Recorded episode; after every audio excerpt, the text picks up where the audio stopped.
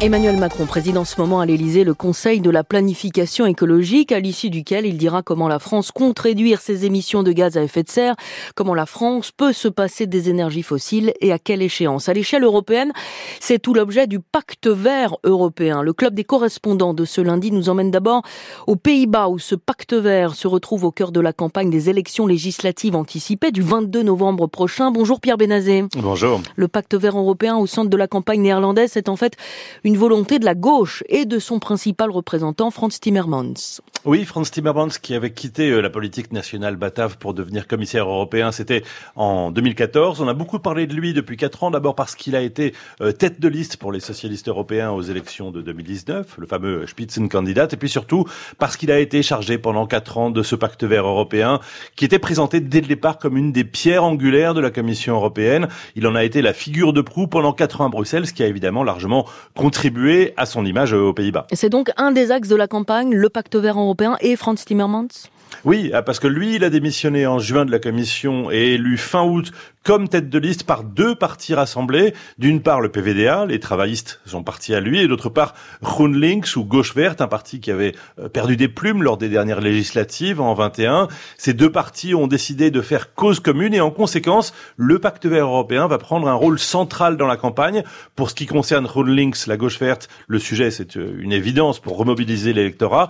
Pour les travaillistes du PVDA, c'est euh, de bonne logique politique de capitaliser sur le point principal du bilan de Franz Timmermans à la Commission. Le pacte vert européen, euh, Pierre, c'est aussi une évidence aux Pays-Bas et pas uniquement pour les partis de gauche oui, alors c'est vrai qu'il y a une tradition de sensibilité pour l'environnement, c'est lié à la lutte euh, contre les eaux, euh, au polder. En plus, les gouvernements récemment de Mark Rutte ont été en quelque sorte contraints à l'action climatique parce que euh, l'État néerlandais avait été condamné en justice suite à des plaintes d'activistes du climat parce qu'ils n'avaient pas agi suffisamment pour le climat. On a vu un ensemble de mesures fortes, annulation de 18 000 projets immobiliers, réduction de la vitesse immobilière de, autoroutière de jour. Et ça, c'était avant même que le pacte vert européen arrive.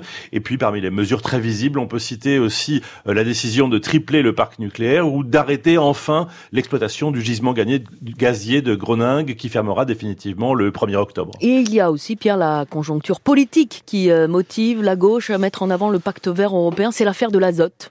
Effectivement, le gouvernement sortant avait prévu de réduire de moitié le nombre de vaches des élevages néerlandais pour réduire les émissions. Ça a provoqué une crise politique profonde et la victoire du BBB, le mouvement agriculteur citoyens aux dernières élections provinciales et cette affaire de pollution à l'azote promet d'être un gros sujet politique de la campagne. Et nous quittons les Pays-Bas. Merci Pierre Benazé pour aller euh, rejoindre Martin Chabal en Pologne parce que ce pacte vert européen, le Green Deal européen, continue d'être contesté euh, à Varsovie. La Pologne est le pays de l'Union européenne le plus sceptique sur le sujet, Martin.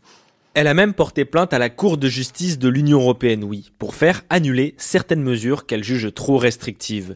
Le président du PIS, le parti au pouvoir, a même parlé de communisme vert pour parler du Green Deal européen. Et il y a deux objectifs importants que la Pologne aimerait voir disparaître. La fin des voitures thermiques en 2035. Selon Varsovie, ça entraînera de gros problèmes sur toute l'industrie automobile et les secteurs qui en dépendent. L'autre, c'est la réduction des émissions à effet de serre. Logique quand on sait que la Pologne dépend encore à 60 10% du charbon pour produire son électricité.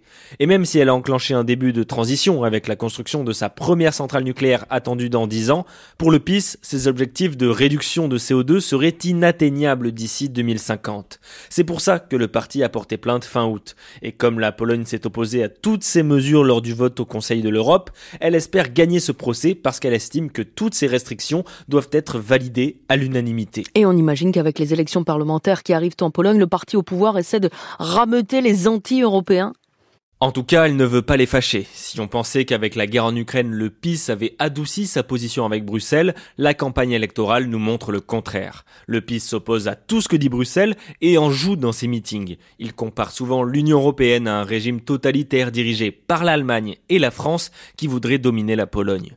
Le parti se montre comme résistant face à l'oppresseur européen qui aimerait lui imposer ses politiques environnementales. C'est d'ailleurs ce qu'il dit avec la gestion des forêts. Le président du PIS a soutenu qu'il s'opposait à Bruxelles pour défendre les cueilleurs de champignons polonais. Il alerte ses électeurs que si l'Union européenne impose des lois de protection des forêts, comme c'est prévu dans le Green Deal européen, ils ne pourront plus aller librement en forêt pour se balader et cueillir des champignons, activité très populaire ici. À vrai dire, c'est surtout que le PIS exploite énormément les forêts, même dans des zones protégées. Et il pourrait perdre une grande source de revenus si l'Union européenne venait à interdire l'exploitation forestière à certains endroits. Il veut aussi garder le vote des agriculteurs, très en colère par les importations de céréales ukrainiennes. Il pourrait aussi en vouloir au PIS de laisser l'Union européenne imposer de nouvelles règles sur leur culture. Martin Chabal en Pologne, c'était le club des correspondants. Merci à vous deux.